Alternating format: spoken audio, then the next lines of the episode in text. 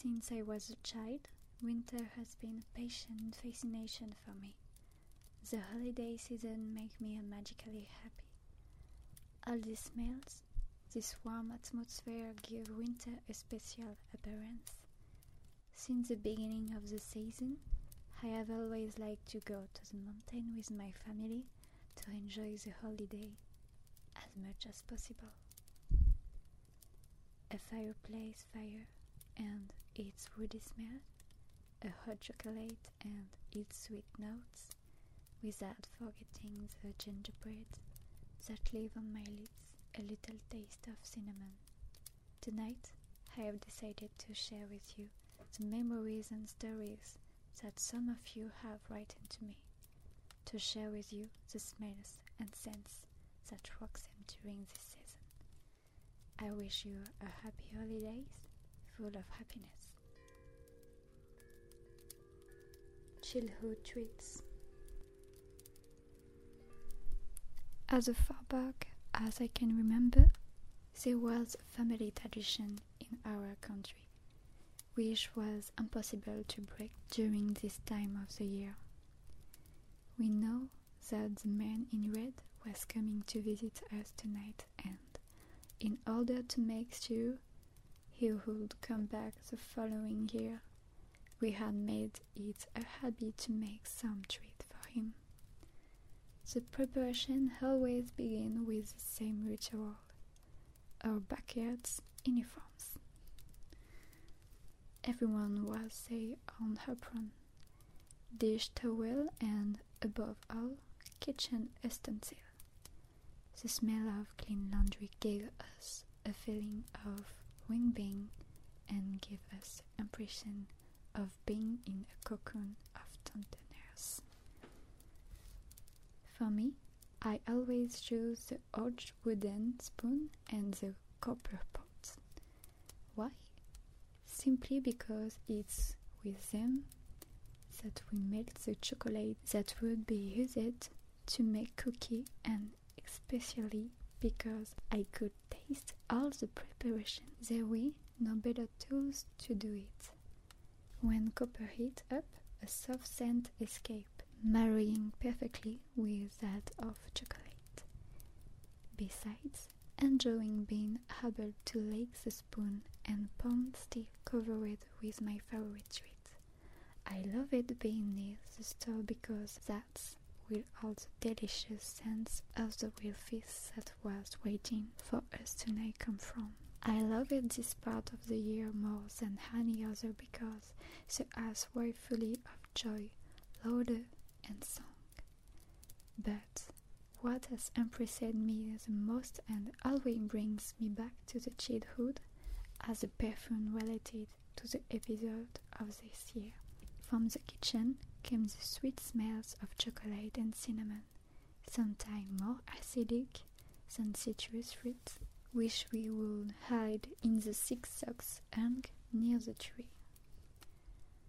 The fire tree, on the other hand, has a powerful aroma, a mixture of pine sap and coniferous essence. I think that the smells that best represent the holiday season for me. At the foot of the majestic tree, a multitude of packages were in place. There were some of all size and shape with different paper, sometimes brilliant, sometimes covered with a pattern. The smaller ones were in charge of the distribution of this gift, and the assembly was instructed to wait until everyone had received their gifts before opening them. We used to gently shake the box to try to guess what was hidden inside. Sometimes it was noise of rolling bearing of small plastic parts, but what I was looking for more than anything was the good smell of old book that apparent through the packaging. I liked this feeling as is the book through the scent gave us glimpse of all the riches they contained. While we were ecstatic about our present, a dog was playing with the ribbon knocked, even he had been allowed to have his package. He was soft, white and brown, and our hands were lost in his fur. He felt the heat and snow in which he had wallen a few minutes earlier, leaving a feeling of intense cold on our skin after he cuddled him. I also remember the perfume my mother used to wear, bright and fresh, like her. Wherever she went, a delicate scent preceded her and even persisted a few minutes after she finished taking us in when the happy evening This olfactory mixture still represents for me today the carefree nature of this beautiful year, as if they were frozen in my memory. And sometimes, when I close my eyes, I still imagine myself surrounded by all these smells, making me forget for a moment that we have grown up. Winter memories. A light breeze of cold wine mixed with deep leaf come to my nose. Winter is here.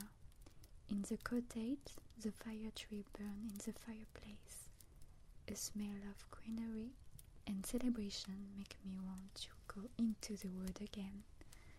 The snow crash into the sole of my rubber boots. Twigs crack, some leaf persists in vain. In the lift tower annual discovers a new arrangement. A smell of toast and smoke in the front of some home. People hugging each other to warm their beating hearts. In a bar, smells mix strangely well. A coffee, a fireplace, and the different fragrance that our young hot chocolate drinker wear. When the door was opened, a slight bell was heard. It's my turn to have a chocolate. It was bitter aromas of that chocolate, walnut and marshmallow, which brought a sweet touch to my nostril. I drink it and decide to go back. Then I take a different path. The one of the park, the scent of pine cone, mossed log, and sap reach me, all mixed with the freshness of the snow. I love this landscape at the limit of the fantastic that take me to the childhood. The front covering slide the Spokets picnic table remind me of all summer meals and the empty streets on the sunny day. So many things mix together to form for me the most magical and relaxing time of the year. Holy Christmas. The story I am about to tell you today is set in a more or less distant time. It's a Christmas Eve in a small country village. There is a very warm and festive atmosphere. A large fire tree stands in the middle of a large square. It is adorned with a huge garland of light, which seems to be made of toussaint of fireflies. Each house is decorated with garland, the door decorated with crown made of holly and boxwood. At the window, candle are used to keep away evil spirits. Christmas carol echo throughout the village. Children play, laugh, and dance. A smell of fire, gingerbread, and cinnamon float in the air. Everyone is busy preparing their New Year's Eve and best in the second. A little girl relocated completely miserable, went from house to house, accosting passers-by asking for some bread or even a little money to be able to feed herself. Everyone replied that they had too much to do to worry about a little girl. There was one last house left, a glimmer of hope in her heart, she knocked on the door. It was a woman, about forty years old, with greyish brown hair, who opened it. Behind her, were hidden, a little girl looked at and the stranger with a curious eyes. The woman did not give the girl time to say anything and let her in. In the house, the smells were intense.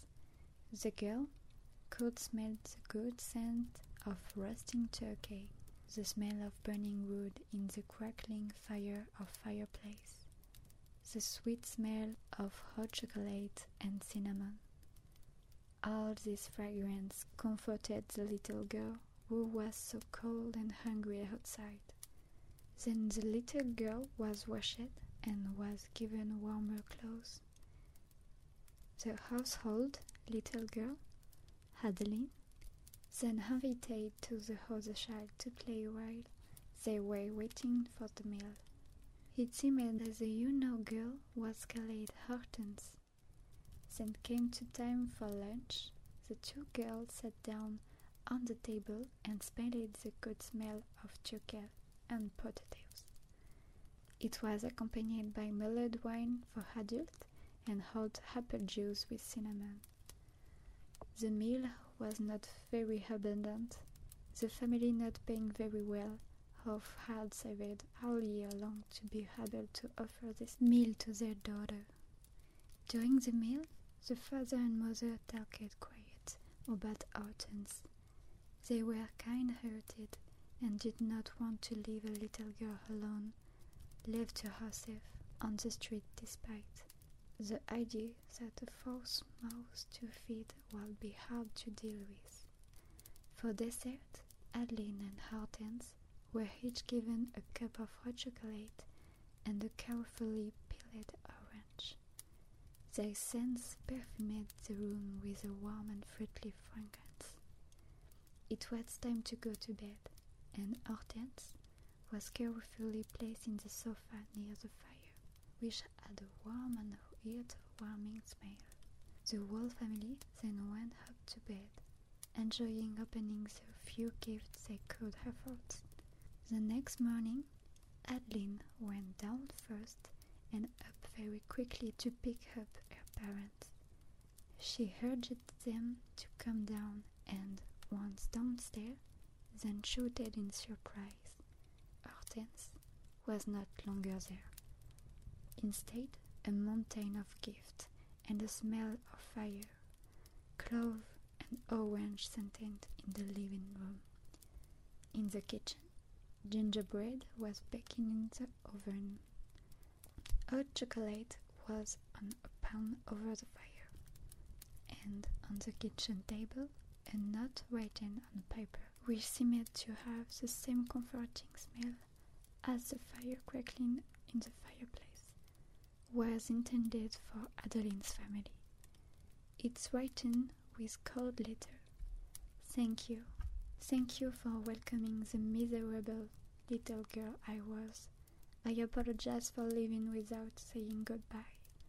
I'm actually a fairy, and last night you showed me that you are kind and generous.